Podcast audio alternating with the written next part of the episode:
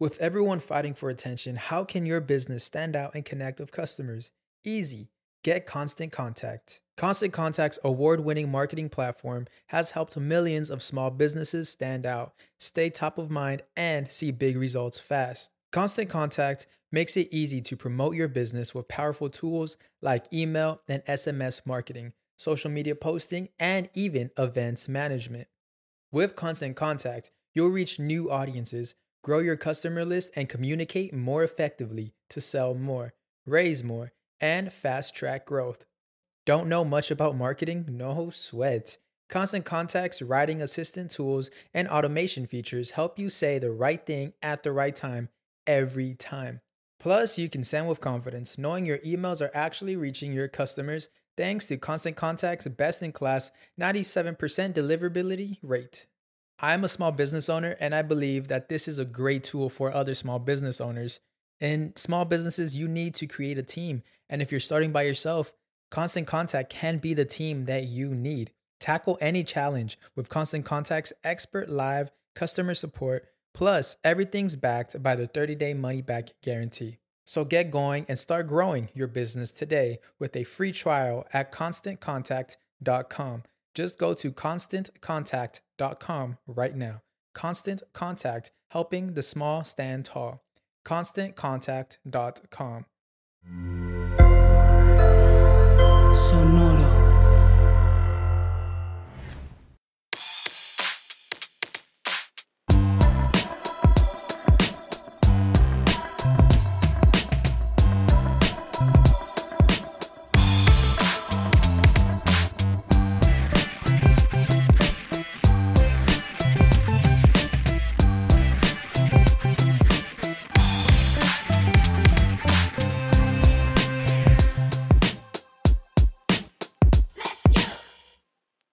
Tranza raza? Bienvenidos a otro episodio más de Músicos de Sillón, el podcast en donde hablamos de música como si supiéramos de música, pero sí sabemos de música. Aunque no tanto, pero sí, poquito. Leve. Ajá. Parece que sí. Parece que no, pero sí. Aquí andamos. ¿En qué andamos? ¿Cómo andas, Toby? Chido. Perfecto. Es este, está esperando para este episodio, como ya vieron con el, con el título. Corría el año de 1999 y todo el mundo emocionado por la nueva película de Aventuras en Pañales. La cual quiero recargar que tiene un muy buen soundtrack, güey. No sé si ya lo he mencionado, seguro sí, güey. Creo que sí. Este Blackstreet, No Doubt, Elvis Costello, Divo, Iggy Pop, Buster Rhymes. Todos estos están, son parte ahí de, del Wow, soundtrack de. Aventuras en Pañales. Una de mis canciones favoritas es la de Wild Ride. Ahí después hablaremos de esa. De Ke- dice Kevin from 1000 Clowns. Entonces que no sé si eran mil clowns y luego ya Ajá, él. y sacaron uno. Ajá. Sacaron 999 clowns. Pero bueno, eso está para otro episodio. Pero pues digo, todos estamos emocionados porque pues me imagino que todos están esperando esa película, el 99. Preparándote para el Y2K, terminando tu tarea de, de secundaria y la prendes a la tele un rato para distraerte. Lo primero que ves es un comercial de ay caramba. Se puso a buscar comerciales del 99, güey. Salió uno de, de una compañía de internet del 99, güey, que según yo no es tan lejano, pero, pero sí. Te pasaron 25 años 25 del 99, güey. Pasó un cuarto de siglo. Cuarto de siglo, güey. Están dos güeyes en un museo, güey. Y está como que se están coqueteando, güey. un güey y una morra. Entonces el vato, pues como que la va siguiendo y todo. Ya se topan así en un lugar y la morra le da un papelito, pues con su número. Y el vato lo abre y es su es la dirección de email de la morra. Y el vato lo no tienes internet. Wow. A la verga. Qué mamona que le dio su correo, güey. Le pudo haber dado su celular, pero bueno. Le mandó un correo y tiene estoy de vacaciones. Cuando regrese. Cuando regrese, le cambias de canal otra vez. Sale MTV. Y está un güey con un chamarrón así caminando por la calle, güey, con una pinche Una a gorra. la gorra roja al revés. Una Sí, New. Era 5950, güey, de los Yankees. Al revés. Al revés, mamón. Al revés. al revés. O sea, contracorriente. compa. Contracorriente. O sea, él va caminando para un lado, pero la, la gachucha Sí, está para el otro lado, güey. Sí, güey. O sea, es que eh, así, así como está puesta, como la traigo ahorita, es cultura. Cultura.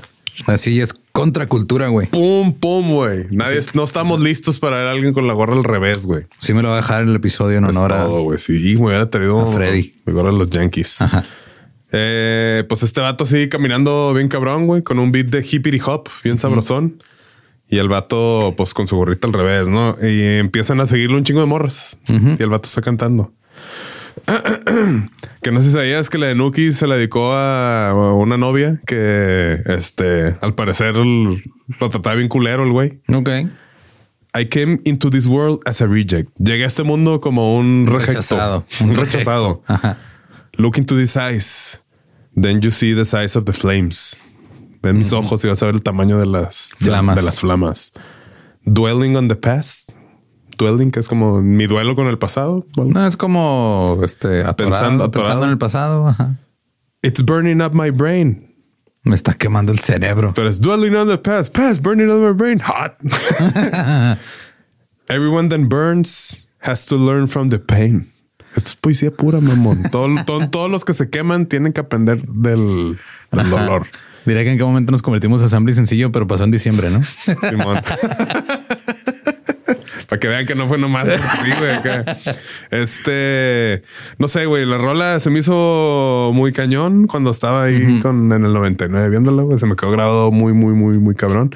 Esta rolita que en una entrevista en el 2008 en la revista Kerrang, esta Kerrang. revista de este británica de rock, el guitarrista Wes Borland dijo que el contenido lírico pues dice, la música estaba chida, pero no me gustaron, no me gustó la letra para nada.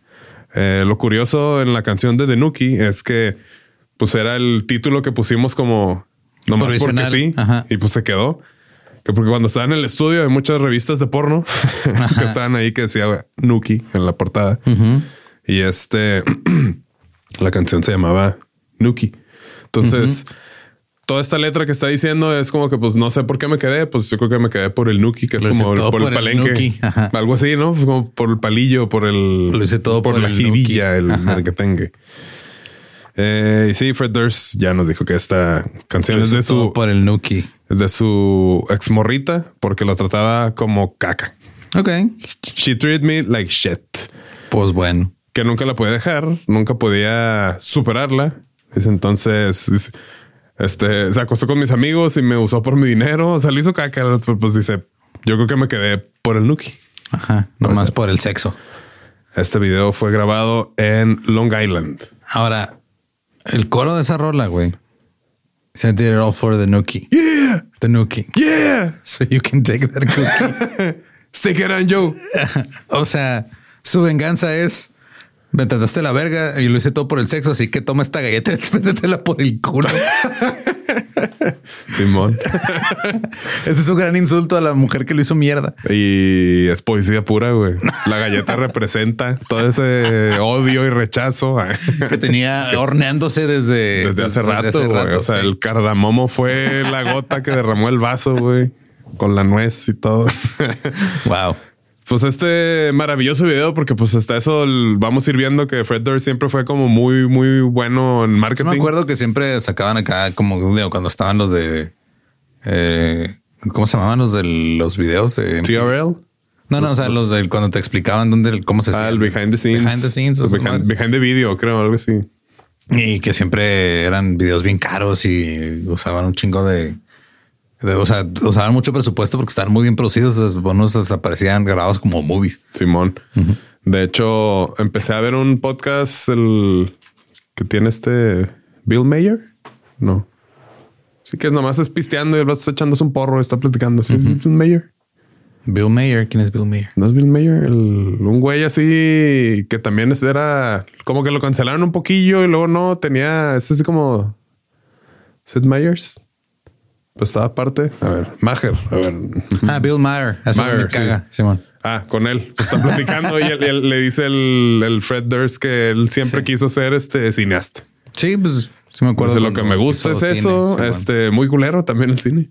Pero como que, ja, pues voy a tener una banda para tener la excusa de hacer los videos. Y pues ya que disfrutaba eso, güey, porque en el video de este, el de My Way, My Way or the Highway, pues hasta cuando empieza, que supuestamente es, ah, nos dio dinero la disquera y vamos a hacer un video. Y ya nomás están ellos en diferentes vestuarios. Y todo.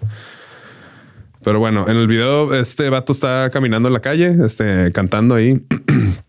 Lo empiezan a seguir un chingo de morras como para Claro. que vea su ex. Mira, aquí anduvieras, pero pues te cogiste todos mis amigos y no te dejé hasta después de un rato que decidí Ajá. ¿Qué hacer la, la metáfora de la galleta. Sí. Así ya. y este Digo, o sea, a menos que la morra fuera como alérgica al gluten o algo así, no entiendo. puede ser, güey, o a lo mejor la alérgica a, A las al pasas. cardamomo. Al cardamomo. Eh, lo, lo chido de este video es que la banda permitió que un chingo de fans participaran, porque pues Sí, en el video están platicando y luego llegan, se hace un, un- Una multitud, Simón. llegan ahí al, a donde están tocando y sí, sí están tocando la rola. Simón. Y luego separan a las morras y a los vatos. Entonces hay una escena que está cantando como que y las mujeres y los Ajá. vatos acá sí, pero pues Sí, el güey de repente dijo, ah, vamos a fingir que trabajo como DJ de quinceañera. de quinceañera. Vamos a fingir, De a fingir boda, que estamos sí. en un este un resort all inclusive, no? Sí. Acá sí. Este Durst eh, de quería poner, o sea, decía los dividimos por género porque dice los vatos gritan bien cabrón, pero las mujeres gritan aún más cabrón. Ok. Guys go half hard, but girls go even harder. Ok, Ok. Está bien, sí. Y al final lo arrestan por este causar Ajá, disturbios. Que pues se supone que también era ahí que sí pasó. Nuki, que fue pues la canción que realmente como que lanzó al estrellato ya así mundial a Ajá. Limp Bizkit. Eh, fue de su segundo álbum Significant Other. Estuvo certificado siete veces Platinum por la RIA. RIA. Y Nuki fue su primer sencillo que entró al Billboard Hot 100. Eh, se fue del número 80 en el julio del 31 al 99. Y estuvo, estuvo mm, mm, mm, durante 11 semanas. Ok. Para una banda relativamente nueva. Ahorita vamos a empezar a, a ver un poquito de estos güeyes. También estuvo en el número 74 en el chart de Radio Songs, número 6 en el Mainstream Rock Chart y número 3 en Alternative Songs, cuando empezó a ponerse moda. Bueno, ya tenía rato, ¿no? El alternativo. Sí, pues a principios de los noventas. Este Nuki fue uno de los videos más cabrones de TRL, este show que se llama Total Request Live ahí en Sí. MTV. Y pues estuvo ahí un chingo de tiempo en el verano del 99. Y esta canción le ganó una, un, este, una nominación al Grammy, que fue la primera nominación al Grammy, al Limp Bizkit, como la mejor, el mejor performance de hard rock. Pero lo perdieron este, contra Metallica. Ok. Whiskey in the Jar. Ok. Tampoco era como que, ay, güey, está muy cabrón, ¿no? Pero Pharrell Williams, durante el 2008 que estaba grabando su álbum de Sing Sounds, de- el álbum de NERD. ¿Qué significa NERD? No one ever really dies, ¿no? Algo así, creo que Algo es así. un acrónimo, sí. Ay, güey. Pero era nerd y ya. Nerd. No, NERD. NERD. NERD. Dijo que esta canción es, es como parte de por qué la banda le, o sea, NERD quiso hacer como música más energética, más locochona. Entonces, de cierta manera los inspiró. Ok.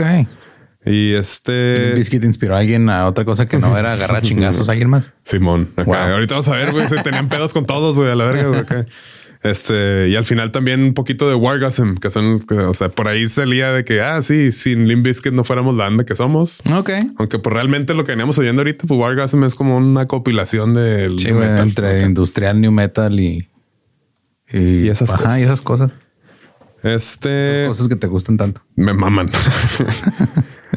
Según Stereogam, dice dejando a un lado la lírica infantil, este la manera tan culera de rapear, los gritos. dice no es una rola tan Sí. culera. o sea, quitas todo lo que tiene que ver con el vocalista, Sí, no está tan mal. Dice este, una, el, este otro vato, Dave Holmes, escribió que Nuki dice es terrible, pero a los chavos les mama. Entonces, güey, todo lo que estoy, todo lo que he leído es de que está, son una mierda, está en culero, está en culero. Pero como que de eso Pero vende, construyeron. Sí, güey. O sea, todo fue un éxito, güey. O sea, bueno, en ventas, ¿no? Acá también. Pero en eso construyeron, en base a eso construyeron su carrera. güey. Pues O sea, sí. Claro, ok, vamos a ser los que a todo mundo le cagan. Como el una especie de villano de Ajá. musical. Ya después también este me gusta mucho usar el ejemplo de Takeshi 69, que también dije, ah, ok, ¿quién alguien a, a quien odiar? Está bien, voy a llegar aquí, güey. No sé, pero pues de alguna u otra manera les. Nickelback. Nickelback. Pero creo que ellos no lo hicieron a propósito. Ellos, No. nomás, ellos nomás cayeron así de la manera no cool. Nomás les tocó que la gente les dijera cosas feas. ¿Quién quedamos quedándonos en Nickelback? ¿Panda? no, sí. No, no me acuerdo. Panda tiene otros pedos aparte. Este. Y en el 2022, este. Louder Sound y Kerrang rankearon como número dos y número tres, respectivamente, este, en sus listas de las mejores canciones de Limp Bizkit. O sea, Ok. Y pues sí, pues de las que más le pegó, ¿no? Pero bueno, ¿quién, ¿quiénes son estos mentados Limp Bizkits? Limp Este. Bizkits. Limp Bizkit es al- la descripción del nombre es algo muy, muy sucio, Sí, ¿no? hemos muy culero. Lo ¿no? hemos Sí. platicado, sí. O sea, búsquenlo, googleenlo. No, no lo googleen. sí. Mejor se los explicamos aquí. Este. Literal es este galleta Mequeada. flácida, galleta flácida. Flácida. Limp es flácido, biscuit es como de galleta. Galleta. Y es la práctica de este masturbarse En un- grupalmente Ajá. en una galleta. Una galleta. Y el último en venirse se tiene que comer la galleta. La galleta. Es cosas de chavos. Esas veces en las que ser precoz te salva. Simón. ya ven, no todo está perdido. Amigos precoces. Entonces me estás diciendo que esos güeyes, Son. o sea, ah, banda americana de ajá, o sea, no digo que esos güeyes usaron la palabra Nuki Nuki. y luego después se arrepintieron de ello. Simón. Wow. Cookie. Este. Una sorpresa que sean de Florida. banda de Flor, los Florida Mans. Sí, güey. Es Florida Band. Florida Band. Consiste de Florida Mans. Este Fred Durst, el vocalista, y pues el líder de todo ahí, este cotorreo. John Otto, el baterista. John Otto. John Otto, take it to the Matthews Bridge. Pum, pum, pum, pum, pum, pum, pum, pa, pum. Como dice todos los limbiskitsianos, No dice nada, güey, ¿no? pero Wes Borland, Wes Borland. el guitarrista este que se fue y volvió y se fue y todo, pero pues también es gran parte de por qué como que nos atrapó el look de Limp Bizkit. Yo me Sí, acuerdo mucho la con sus máscaras y sus ojos todos negros y sus cosas raras. el vato pues estudió arte. Entonces sí, hasta la fecha, creo que ahorita están más elaborados los, los outfits que usa. Y sí están muy, muy cabrones. Eh, también el DJ Lethal, este DJ de House of Pain, House of Pain, Simón. que al principio no estaba, pero luego ya lo metieron y la neta sí hizo cosas muy interesantes. Él dice que quería... Él usaba su tornamesa como si fuera otra guitarra. O sea, él- era más como diseñar sonidos Ajá. este, no tanto replicar Beats lo hip hopero, cosas, porque dice acá se podían hacer cosas que en el hip hop pues no me permitía. Entonces sí, sí le metí mucho lo suyo. Y el bajista Sam Rivers, que traía. LEDs, sus, Sí, sus cierto, trastes. su- Era wow, su bajo prende. Su acá. bajo trae focos. a la verga, loco. este, el estilo ¿Por qué nos mamaba tanto que las cosas trajeron? Todo hasta la fecha, güey. No o sea, sé, en esa güey. época era no mames, esos tenis traen focos. No lo- mames, ese bajo trae focos. Luego ese vato, tu vecino, trae el foco. Acá. Este Durst eh, gritaba de manera muy este, agresiva. Sea, como su sigue siendo su, su estilo. Y la neta, pues el sonido experimental de Borland, sí, sí, sin Wes Borland, la neta, pues Limp Bizkit creo que no pudiera ser Limp Bizkit porque está como muy simple, pero lo tiene que tocar él, si no, no se oye Sí, no, no como suena él. chido. Es acá tipo Ringo. tipo una de las, tipo de una de las cosas más raras de, bueno, en la historia de Limp Bizkit es cuando Wes Borland tocaba con From First to Last. ¿A poco tocó con From First to Last? De esas veces que no ¿Con estaba Sony? Limp Bizkit tocó con From First to Last, güey. Ok. También- un, En rato, unas giras. un rato fue también músico de Marilyn Manson. Es que Eso, Marilyn sí, Manson eso sí tiene más sentido, Pero. Marilyn Manson siempre le echó tierra y le cagaba el Limp Bizkit. Limp Bizkit sucks acá, sí, güey. El Trent Reznor también acá, así un chingo. Pues sí, güey. O sea, Pero que salían a tocar y lo... Este es mi guitarrista, este lo sacamos de una banda bien culera, que- pero ya está tocando con nosotros acá a la verga. ok. pero sí, cuando en su tiempo libre tocó con From, From First, First to Last, un rato, güey. Verga, qué loco, güey. O sea, ese güey se fue del new metal al emo, güey. Al emo. Qué loco. Screamo. Screamo. Eh, te digo, Borland, aparte de su apariencia visual Ajá, extraña, exótica, exótica, extravagante, excéntrica. Porque el- en el video de Nuki nada más trae maquillaje y traía los, los, Los lentes de contacto que se ve así todo. Simón. así era que, ay, güey. Y trae focos el bajista. Eh, la banda lo- los ha nominado tres veces para los Grammys. Han perdido 40 millones de récord en todo el mundo y han ganado otros, este, otros premios. Ha tenido 26 sencillos. Eh, de los más notables es Nuki, Rearrange, Break Stuff, Take a Look Around. Este, Rearrange era el que empezaba con, un, Con el bajeo. Simón. que ese video. Todo- creo que toda me sé esa línea de bajo. güey. Ah, sí, o sea, no se olvida. Pum. En ese video es como, ahorita lo vamos a ver más al rato, pero fue su manera como de redimirse un poquito del cagadero que pasó de Woodstock. Ahí vamos a llegar. Woodstock 99. Este, la de Rolling, My Generation, My Way, Eat You Alive. Este, y hay un cover de The Who's, la de Behind Blue Eyes. The Who. Ese cover, ¿cómo, cómo hicieron mierda esa canción, güey. Pues le pegó mucho, güey. Sí, pero cómo, o sea, no mames, pobre rola, güey, le hicieron. Y luego aparte traía, o sea, el DJ Lethal Sí. le metió un sample que Limp Bizkit L I M L O P Discover. Eso sí, o sea, digo, yo me acuerdo del Limbiskit y todo. Me regalaron en un intercambio en la secundaria los discos. Los todos, Eh. No O todos, el, Three dollar, three dollar bill ya o el significant other. no, el, el $3 Dollar Bill era el que traía la- el cover de George Michael, no la Simón. de Faith. Ese fue su primero. Y luego el otro, ese. Y luego los otros creo que los tenía piratas o algo también así de. Pero pues, o sea, como que era de esas veces que veía MTV, escuchaba los sencillos. Me- La que sí me gustaba era la de Break Stuff. Está chida. Son dos acordes nomás. Acá. Eh, pues bueno, este Fred Durst, él se crió en Gastonia, Gastonia. North. Carolina. Y él desde morro mostró interés en el breakdance, el hip hop, punk rock y heavy metal. Ok. Entonces, ¿qué haces cuando te gustan estas cosas? Pues empezó a rapear, a patinar, a beatboxear y a DJsear. Él quería estar en el cotorreo. Claro. Así. Y este cortaba céspedes y trabajaba como un artista del tatuaje. Ok. Sus tatuajes eran culeros, es lo que dice la gente. O sea, nada del otro No lado. estaban pues, chidos. Ok. Como que entendió que de esa manera iba a poder conectar a mucha raza. Ok.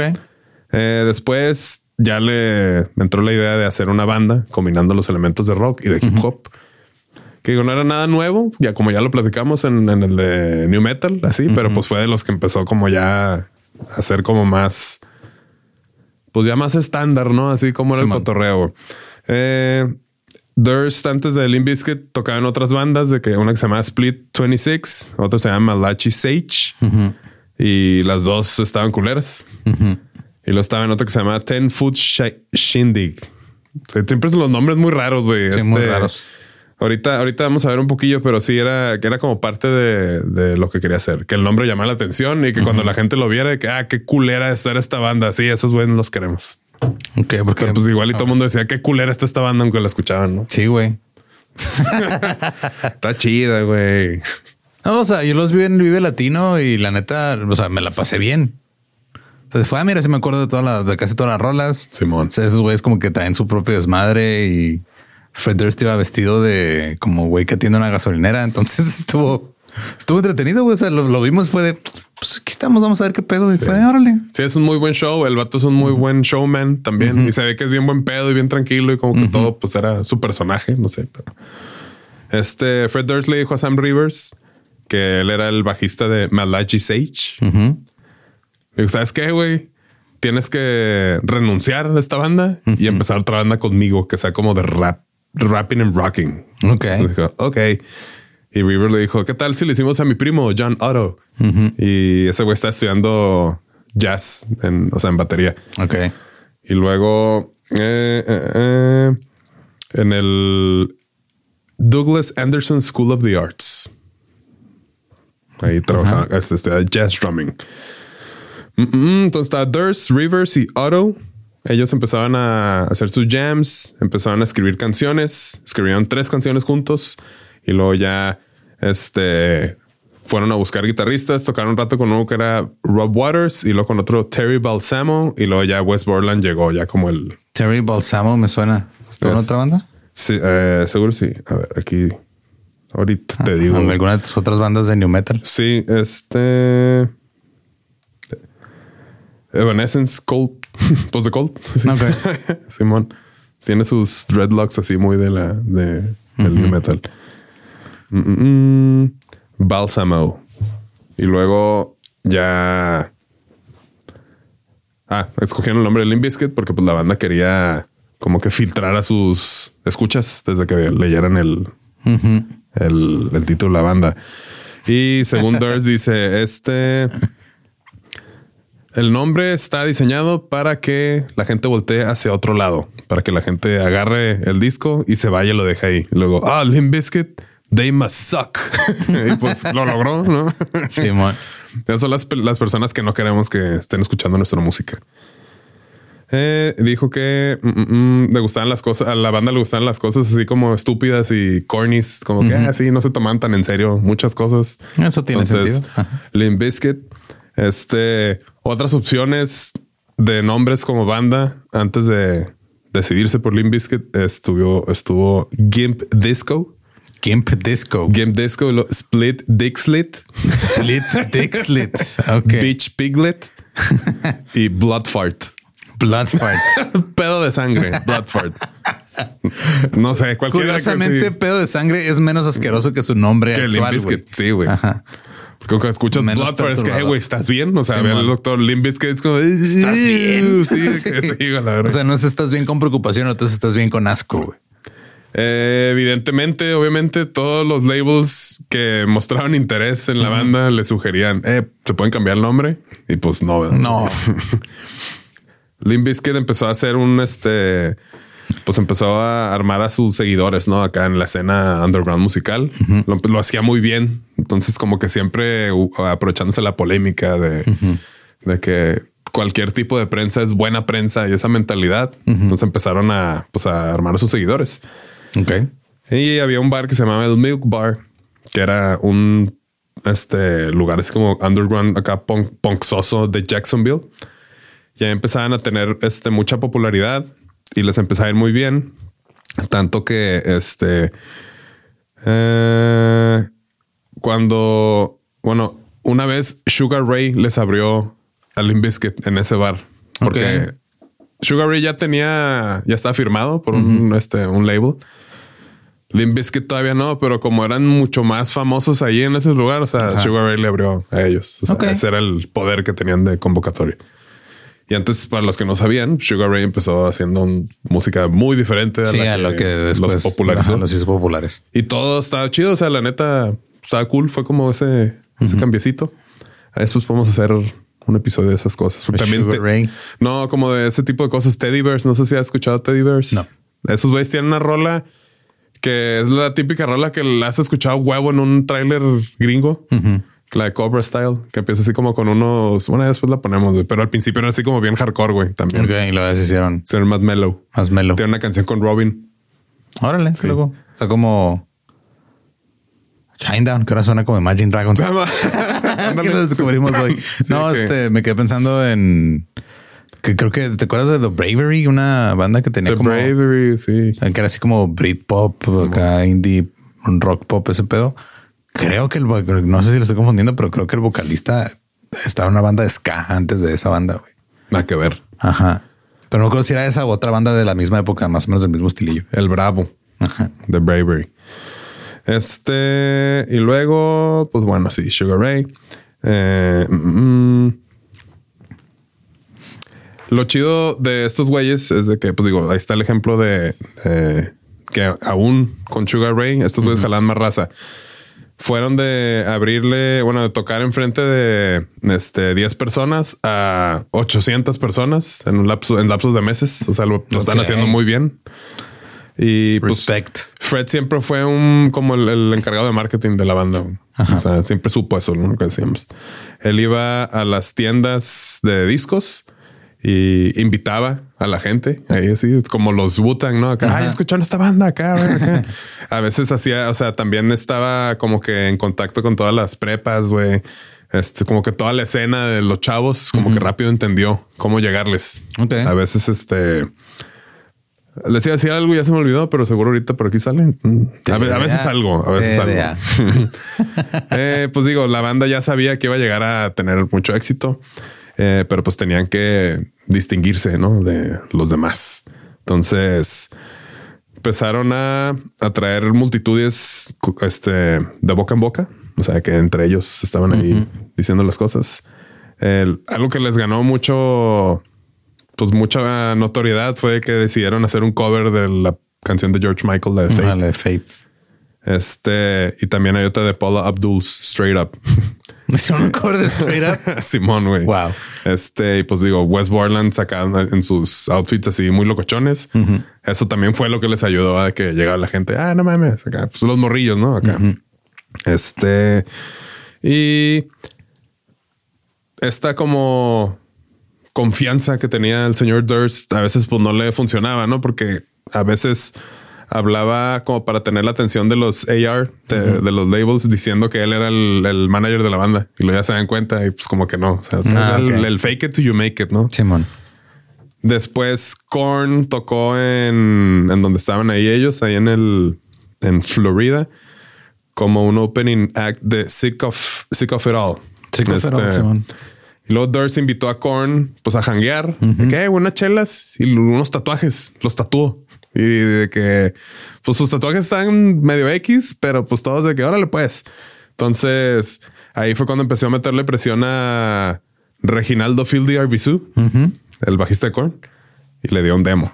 Que ese demo traía la de Pollution, Counter, Counterfeit y Stalemate. Pollution y Counterfeit son las primeras tres, o no, las, Están dos rolas disco, del primer disco están, están muy chidas, la neta, güey. O sea, sí, mucha gente eh, sí fue de que de ese disco al otro que ah, ya se vendieron y pues si se escucha más. Sí, era- sí sución, me acuerdo más- que estaba muy agresivo a comparación con los otros. con el otro. No estaba tan hip hopero. Eh, y ya después, este Korn los, los añadió a dos fechas en su tour, aún que todavía no estaban firmados Limp Bizkit. O sea, pues digo, lograron ahí cosas chidas, ¿no?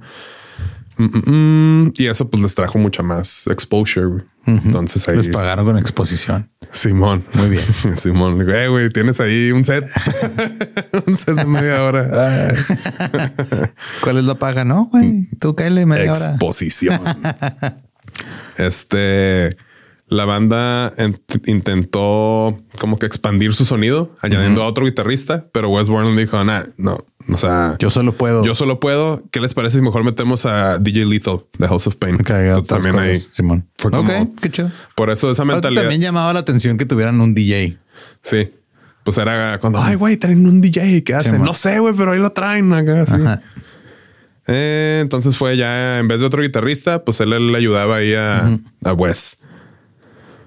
Mm, Esto le dio la oportunidad, lo que le decía ahorita al DJ Lethal, pues de experimentar con su técnica de tornamentismo, porque pues el hip hop, aunque está abierto para muchas cosas, pues muchas cosas a lo mejor no funcionaban, ¿no? Es otro, otro género acá. Entonces acá, pues es más Digo, de entrada, como DJ en el hip hop tienes la responsabilidad del beat. del beat. Ajá, Acá acá, no. La de My Generation, Ajá. que trae un solo del, De- del DJ Lethal. Sí, o man. sea, pues ahí está la prueba, ¿no? O sea, trae un sonido ahí muy emblemático, pues acá aventándose acá. Todo muy cool. Mm, mm, mm.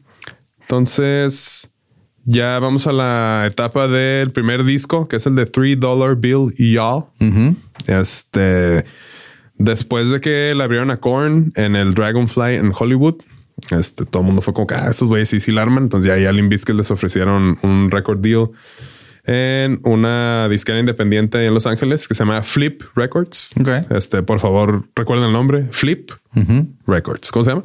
Flip Records. Sí. Y este los intentó firmar por 50 mil dólares, pero no. Después de eso, también les ofrecieron un deal con otra disquera ya un poco mejor que se llamaba Mojo, que es Mojo. subsidiaria de MCA Records. Y de acuerdo de con, o sea, según Flip Records, el fundador Jordan Sher, Limp Bizkit quería que, bueno, Limp Bizkit decía que la única manera en que la banda no firmaría con este Mojo, con estos nuevos, sería si la, si la vende la banda se volteara, o sea, flipped. dice, si se volteara en el camino a Los Ángeles. Ok. Eh, después rumbo a California a grabar su primer álbum.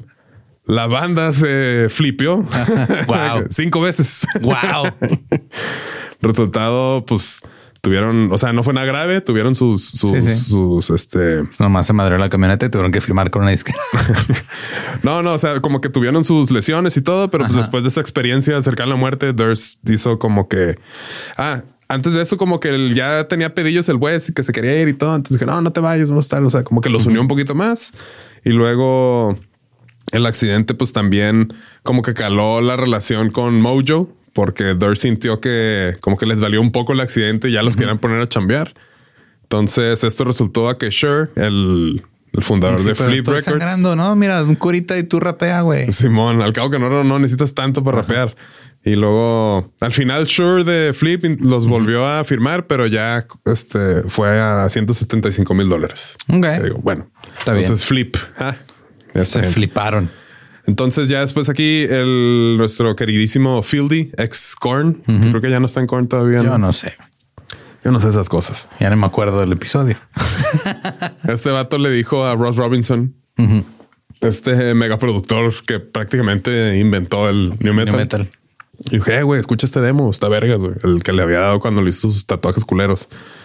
Y Robinson les dijo... ¿Quién lo hizo? El que hizo este tatuaje todo culero. Y así, ah, culero canta. Tíralo. Que sí, ah, bueno, tráemelo. Ah. Robinson le dijo, no, no lo voy a escuchar hasta que mi morra lo escuche. Y pues ya lo escuchó y pues como que sí le gustó. eh, y... No, se ponen reglas medio raras los productores para ciertas cosas, ¿no? Así de... Sí. mándalo a esta dirección y cuando haya luna llena voy a aventarlos todos a la mesa y que se quede arriba así que escucho. Y vemos. Y vemos. Sí. Este Robinson impresionado por la motivación y el sonido de la banda, decidió producir el álbum debut de Limp Bizkit y lo, lo, grabaron en Indigo Ranch. Mm, mm, mm, estas cosas aquí, a ver. Ah, sí. El Robinson como que puso un mood bien chido para grabar y todo. Entonces los dejaba improvisar y todo el pedo. La rola de Everything que viene ahí en el, en el primer disco, creo que es la última, es una sesión de improvisación. Órale. Entonces, pues está chido que. A ver, aquí sí, no. Sí, la puse y la neta, pues sí, no, como que nunca llegaba hasta esa rola, güey, porque sí, el, el, el de 3 Dollar Bill ya está chido, pero pues no sé, ¿no? Acá no, no tenía tanta paciencia. Pero, si mira, el 97. Everything. Pide la última rola, dura 16 minutos. Ay, güey. pues sí, es una. Pues sí, está hecha de todo. De que ándale, sí, déjale ahí. Eh, y pues digo, con su filosofía de escoger nombres llamativos, nombres curiosos, como Limp Biscuit. Al parecer hay una frase que es queer as a three dollar bill. Ok. O sea, que o sea, queer pues vendría siendo como en español hay traducción, así literal. Creo que no. Pues bueno, eres queer, tan queer como un billete de tres dólares. Un billete de tres dólares no existe, entonces no es para como para referirse a algo que no es cierto. Ok. Entonces, pues, supongo que es algo ahí de Florida. Supongo. Entonces nomás agarraron lo último, three dollar bill y le agregaron el y'all, que es pues como el slang floridense. Hey y'all. You all. Eh, el álbum pues ya lo completaron. Este tenía un sonido muy, muy agresivo. Y era como lo que empezaron a, usar estos güeyes para pues para esparcir su semilla, su mensaje, su mensaje, para esparcir su semilla en múltiples galletas, en múltiples galletas. La, ya cuando terminaron de, grabarlo, de ahí se fueron de tour con Korn y con Helmet en el 97. Helmet. Buen, buen, buen show. Este. Y las críticas reaccionaron de manera no favorable a las a los performances de Korn y de Limp Bizkit. El Centinela de Milwaukee, eh, así se llama el, el, el periódico. John M. Hilbertson, que es un crítico musical, criticó el performance de, Musicalmente. de Durst. Diciendo que dice.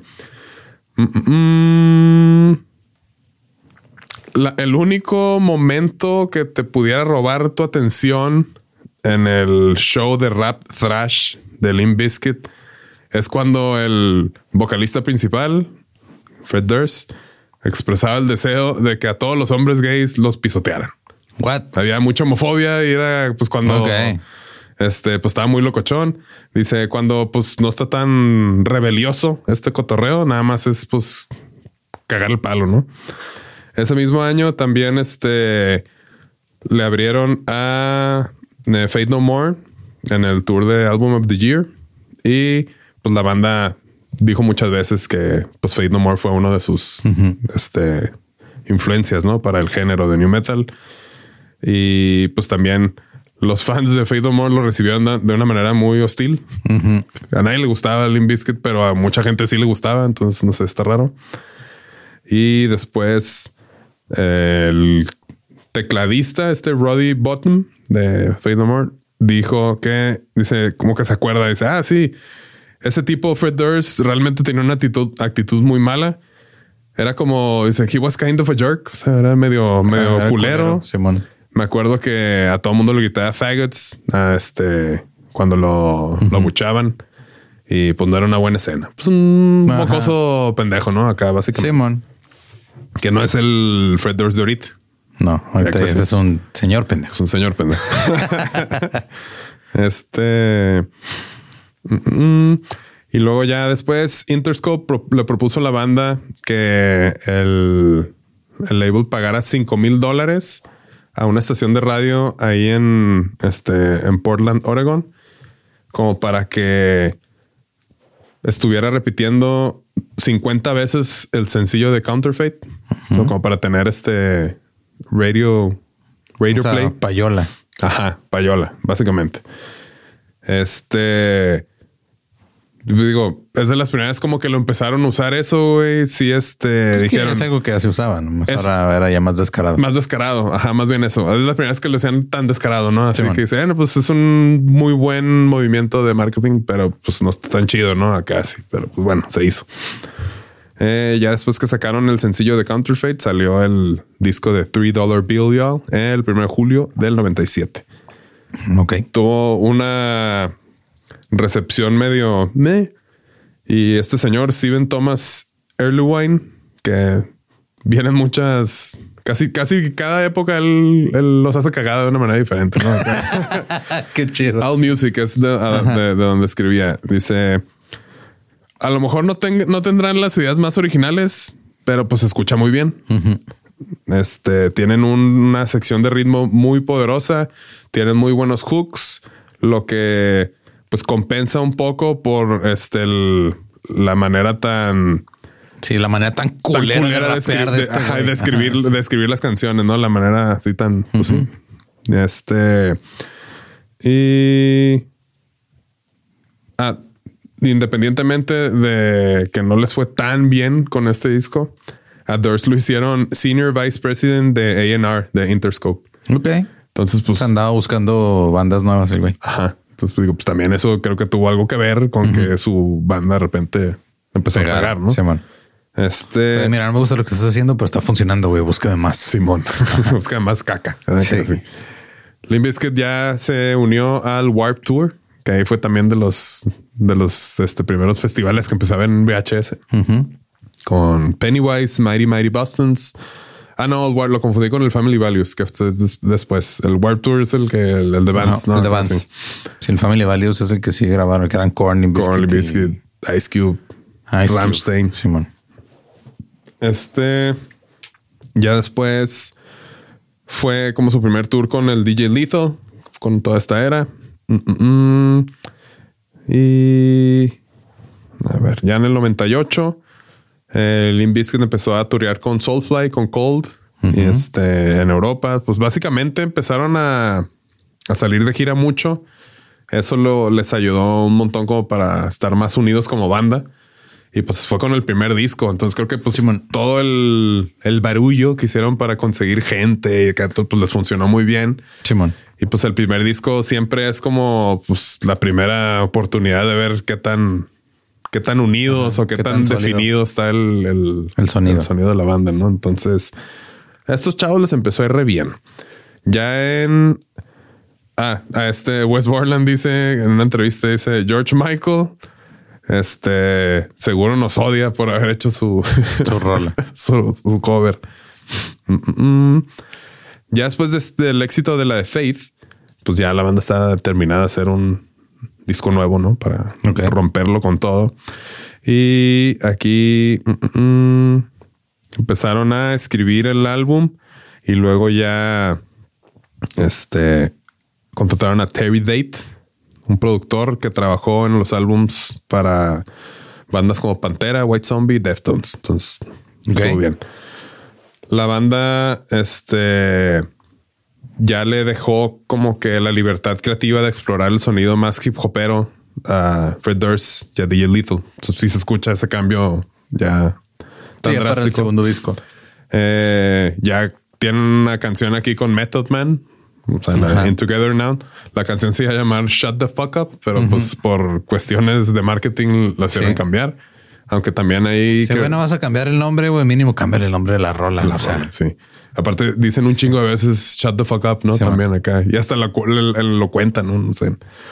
También este grabaron una canción con Eminem, una colaboración, la de Turn Me Loose, que según yo después salió, no sé si salió como en un visa y algo así, pero yo me acuerdo que la escuché, no estaba tan chida.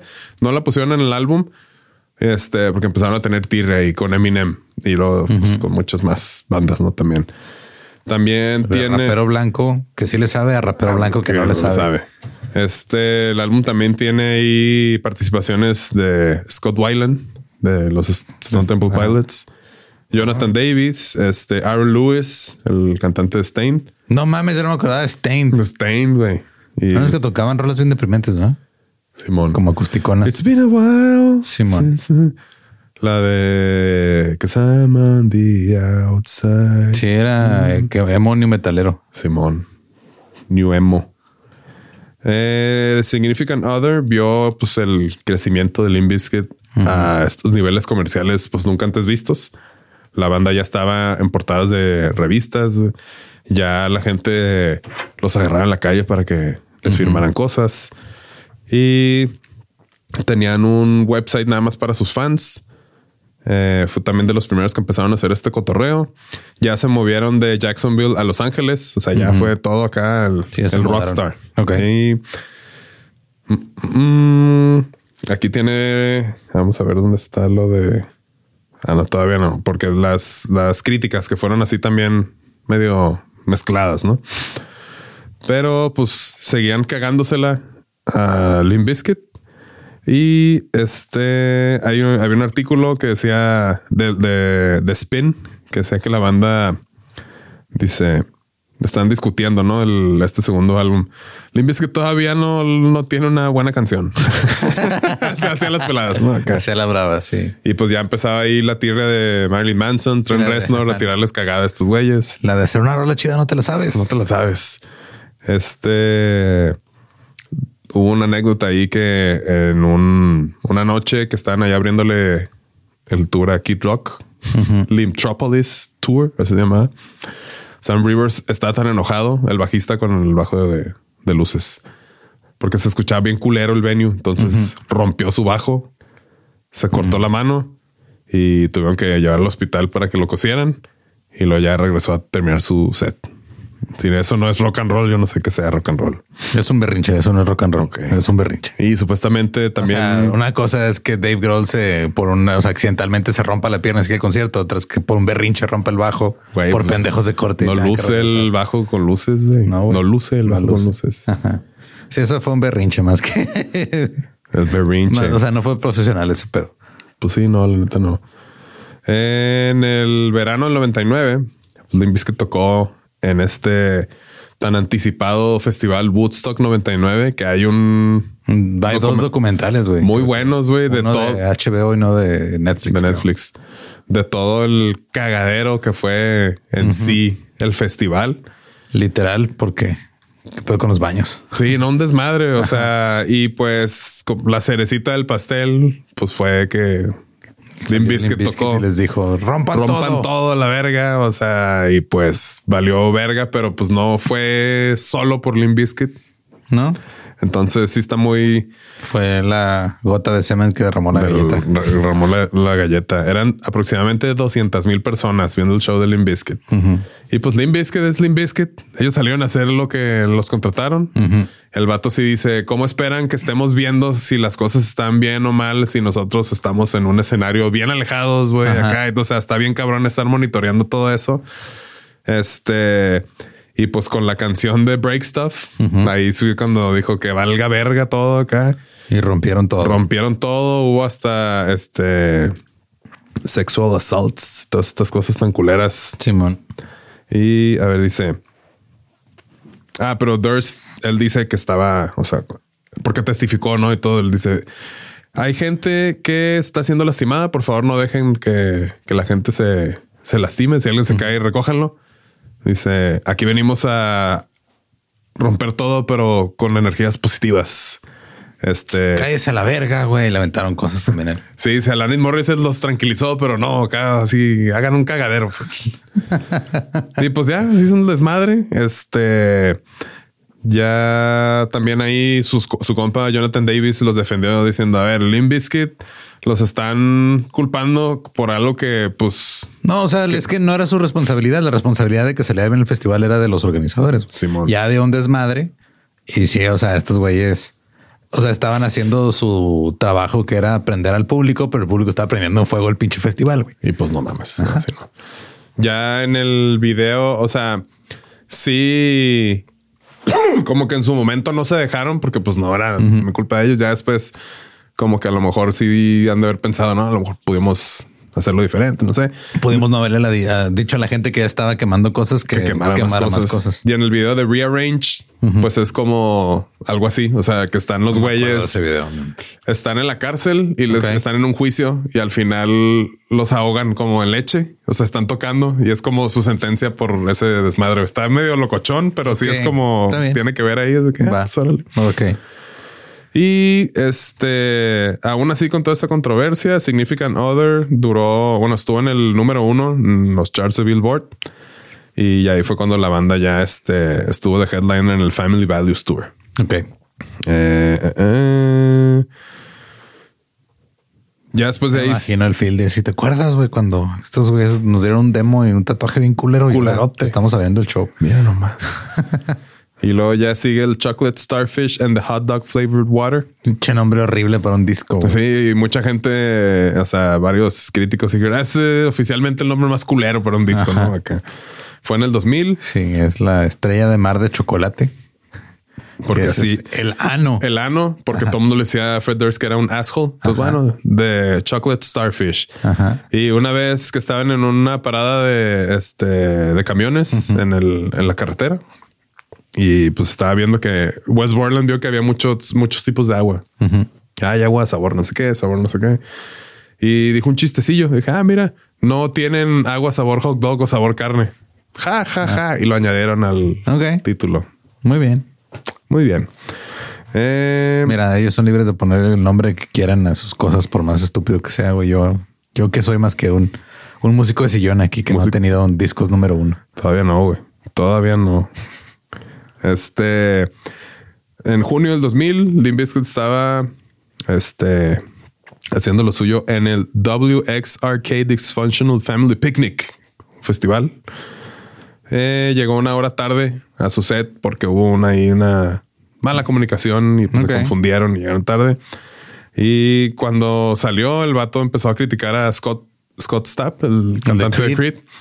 Dijo que era un egomaniac. Y luego ya después los, este, el equipo de Creed le regaló a Fred Durst un, un manual de anger management firmado por Manejo de ira. Sí, güey. Entonces Firmado por el güey que le anda pidiendo dinero a la gente en Instagram porque anda abriendo verga por sus adicciones. Simón. Ok. Wow. Eh, La vida de rockstar. estuvieron en un este en un tour también patrocinado por Napster. Ok. Que ahí fue cuando dijeron, a ver, en vez de que haya seguridad, pues mejor que haya una reja. No sé si has llegado a ver un video y están esos güeyes así Adentro atrás de de una, reja, sí, adentro y están todos los fans acá así se suben acá, pero pues Ok. está, está chido. Aprovechando el pedo de la mercadotecnia. ¿no? Entonces, mm, mm, mm, también tenían un tour que era el Guerrilla Guerrilla Tour, el tour de la guerrilla, que de repente llegaban y se ponían así a tocar así en lugares fuera. y pues a veces llegaba la policía y les cancelaba y todo. Ok. Está chido, ¿no? Si tienen la lana para andar ahí pagando multas y todo, pues bueno. Y mm, este disco salió en octubre del 17. Eh, Ro- ¿Cuál disco? el de Chocolate Starfish en The Hot Bar Flavor War, o sea, el 2017, no, güey. octubre 17. Ah, Sí, sí, o sea, del octubre 2000. del 17, ay, güey. Ah, no, o sea, No, octubre del 17, 2000. 17 de octubre del 2000. Sí, ok. Sí. Este, y rompió el récord porque fue el disco que más vendió copias en la primera semana del disco de rock. Vendió más de un millón de copias en Estados Unidos en la primera semana, de las cuales 400 mil de esas este, copias se vendieron el primer día.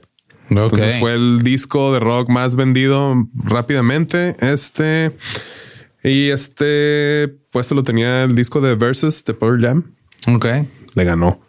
Muy culero, muy culero, pero pues se vendió en putiza, güey. Entonces, Pues sí, güey. ahí está. Nadie está negando que vendan. True. Nadie Ya. está negando que puedan poner un buen show. Nomás estamos diciendo que pues, su música Está verguísimas. es, es, es- es la comida chatarra del rock, güey. Sí, traía una analogía ahorita. Verga, se me olvidó de este. Pero algo así, sí, también de que, pues bueno, ok. En el 2001, 2003, que ya fue cuando este West Borland se salió, porque se salió y luego ya luego regresó. Mm, eh, dieron el comunicado y pues le preguntaron a Borland y era como que pues no lo, o sea, Ross Robinson le dijo que supuestamente el pedo de venderse ya no era lo suyo. Eso dijo West Borland. Ok. He doesn't sell out for money anymore. De que no, ya no. Ya no se vende por dinero. Pero luego se dio cuenta, pues que, que sí, ¿no? Ya regresó. Ajá, claro. Fue de, oigan, ya este, tocando demo no sé tanto dinero, ¿puedo regresar? De que sí. Y no sé si te acuerdas, güey, que, o sea, se salió West Borland y pues era que andaban sabrosón con la fama. Hicieron un, este, pues una búsqueda acá nacional de guitarristas. Y yo lo veía mucho por MTV. Sí, cierto, anda- güey, ya. Mandas No tu me acordaba audición acá para hacer, podía hacerlo el, próximo guitarrista de Bizkit. Put your guitar where your mouth is. Así se llamaba el concurso. Pon tu guitarra donde está tu boca. Tu Como que, ah, ¿crees que puede ser Ah, estás muy habladorcito, güey. Porque también cuando se salió este West Borland, el vato, el Fred Durst dijo: Vamos a reemplazar a West Borland con el mejor guitarrista del pinche mundo a la verga. Casi pues hicieron esto. Ya después salió el peine como que era puro pedo, que nada Sí, ya más fue un guitarrista, ¿no? Ajá, que este, el de Snot, Mike Smith. Ok. Pero fue como todo un, todo este pedo de buscar Marketing. guitarrista era marketing para vender este cosas de Guitar Center. Wow. Entonces, pues muchos, muchos guitarristas que participaron pues, están enojados de que, eh, güey, no mames, tú no Sí. esperante. Ah, pendejo. No mames, me tuve que aprender una canción de que soy, bueno, de esta nueva era, güey. Ah, este, este se me hizo muy, muy curioso. En mayo del 2002, Durst posteó un mensaje. eh, bueno, publicó el correo de Wes Borland para que todos los fans le mandaran, mensajes a Wes diciéndole, eh, güey, regresa al Biscuit, güey. Ok. Y luego ya Wes Borland dice que el 75% o más de estos correos le suplicaban a él que no regresara a la banda de que, güey, por favor, no vuelvas. Ok. no sé, me da mucha risa este pedo. Este, Ya te saliste, güey. Ya lo hiciste. sí, ya. que sí, güey, no, ya, run. Este. No siempre se iba a llamar The Chocolate Starfish and the Hot Dog Flavored Water. También estaba como opciones en la mesa el nombre bipolar o Panty Sniffer. Ok. Este oledor de calzones. Oledor de calzones. Muy bien. Muy bien. Ah, no, pero este no es el de Chocolate Starfish, perdón. el Este es el, sigue, el ¿no? que sigue, ya sin, sin West Borland. Y el resultado fue el fue Results May Vary, así se, que se llamó el cuarto disco. Que neta está culerón. Este Aquí está el cover de la de, The Who's, la de, ajá, la de Blue Eyes. Son los peores covers que he escuchado en mi vida, güey. Y me acuerdo mucho la primera canción que escuché porque yo sí estaba al pendiente de Limp Bizkit ahí, dije, a la ver, que fue la de Eat You Alive, Ok. que empieza con un riff de guitarra de que, ah, güey, o sea, se oye chido y luego ya como, eh, no sé. Entonces este disco no, no está tan, tan chido. Pero eh, después Borland regresaría. Claro. The Unquestionable Truth, Part 1, que fue un EP que grabaron. Eh, salió en el 2004. La neta está, está normal el EP, o sea, está, está chido. Mm, mm, mm. Iban a sacar parte 2, pero dijeron, no, no mames, no, hay que, que se quede. Ya el que sigue, que fue este, que se llama Gold Cobra. Ese disco ya está como que un poquito más chido para Limp Bizkit. Ok. Pero pues ya estamos hablando 2009, 2000, o sea, como que no sé, güey, ya creo yo que, o sea, sí tiene rolas chidas, pero ya ahí se convirtieron en la banda ya que la gente va a ver por lo, Por los éxitos viejos. Ajá. Pues eso le pasa a prácticamente todas las bandas. Sí, yo esta banda la fui a ver con Cafeiro, güey. Sí, man. este, allá en la Ciudad de México, al World Trade Center, pues ya hace rato, como unos 6, 7 años. Y pues sí, no, pues to- y todavía no traían al DJ Lethal. Ahorita creo que ya lo traen. Traen otro DJ. Eh, pues sí, no, pues todos los chaburrucos acá, madre, ¿no? Simón. Y tocaron unas rolillas del Gold Cobra que en cuanto empezaron a tocarlas, pues todo el mundo se sacó de pedo. No estaban malas, güey, están chidas, güey. De hecho, les voy a poner ahí unas en, en el playlist. Sí, no se me olvida. Este, pero era de que queremos escuchar lo viejo, ¿no? Así ya, ya, o sea, hasta Chocolate Starfish, hasta ahí. Y luego ya. Un Manny diciendo que Korn más tiene cuántos discos? ¿Cuatro? Simón, a huevo. Eh, tienen un total de, creo que hasta ahorita, a ver, aquí tenía, o sea, después del de, el de, el de Cobra, está, pues ya el de Still Sucks, que salió en 2021, Ok. que tiene la de una rolita que se llama Dad Vibes, que están aceptando, o, que sea, ya son o sea, este disco es como que sabemos Que somos señores. pues nos vale verga y lo estamos haciendo y estamos vendiendo tours. O sea, la neta lo están haciendo. Turn It Up Bitch, que está como muy noventerota, así el baseline bien, bien, bien chido. Pero pues sí, o sea, se acabó en Significant Other. Ah, en el segundo, así ni siquiera el en tercero. el segundo. Estos güeyes. Es una pues, rola para Misión Imposible, ¿no? Sí, la de Take a Look Around. Sí, es cierto. Que se. Pues está chida, la neta. O sea, Siempre que me acuerdo que era el mismo. la 2. Sí, yo- cuando, eran- cuando apenas eran. Fue la Misión Imposible 2. Y ahorita van como en las 77. Que no la. Porque también Metallica hizo una. ¿no? Sí, eh, todas esas son del mismo. Ah, es del mismo Sí, como que dos. para, para esa movie le metieron un chingo que cuando estaba de moda. Vamos a hacer el soundtrack. El soundtrack bien verga. Sí, Sí, como la de End of Days que metían a Korn y acá, todas esas madres. Mm, mm. Pero mira, este también la banda ha tenido pues muchas críticas, ¿no? De sus compatriotas músicos. Este dice el autor John McClaver, o sea, pues ya había dicho, pues ya lo hemos visto. Limp Bizkit es una mezcla de rap y metal que precedió, bueno, fue de allá después de Rage Against the Machine y Faith No More. Dos de las bandas que Limp Bizkit ha hecho que son influencias. Ajá, pero Y pues estas dos bandas han, han dicho, dicho, que pues, no, que gracias. no, o Sí, sea- eso sí me lo sabía. sí, creo que sí lo llamamos a, Sí, a- a- a decir, pero ah, sí, los, los frontmen de Me las, deslindo. dos, de las dos agrupaciones se han distanciado de Limp Bizkit, Zack de la Rocha. Este Zack de la Rocha stated that Limp Bizkit sucks. Así, así, tal Limp cual. Bizkit así, apesta. Este, una vez le están preguntando a Mike Patton, el vocalista de Faith No More. eh, creo que estaba en Alemania, que estaban, le estaba preguntándole el, el, el periodista así de que qué opinaba de, pues, de Limp Bizkit.